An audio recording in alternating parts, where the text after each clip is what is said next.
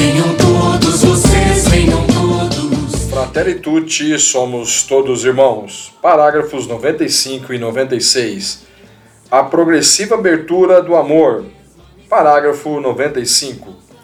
Enfim, o amor coloca-nos em tensão para a comunhão universal. Ninguém amadurece nem alcança plenitude isolando-se.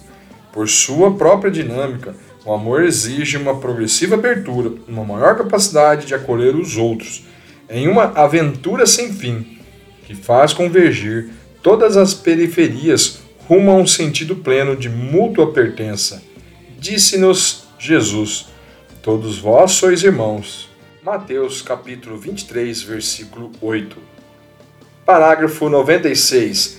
Essa necessidade de ir além dos próprios limites vale também para as diferentes regiões e países. De fato, o número sempre crescente de ligações e comunicações que envolvem o nosso planeta torna mais palpável a consciência da unidade e partilha de um destino comum entre as nações da Terra.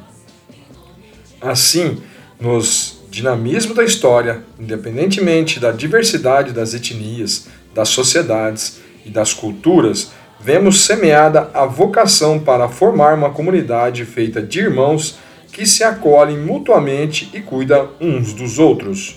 Próximos parágrafos 97 e 98.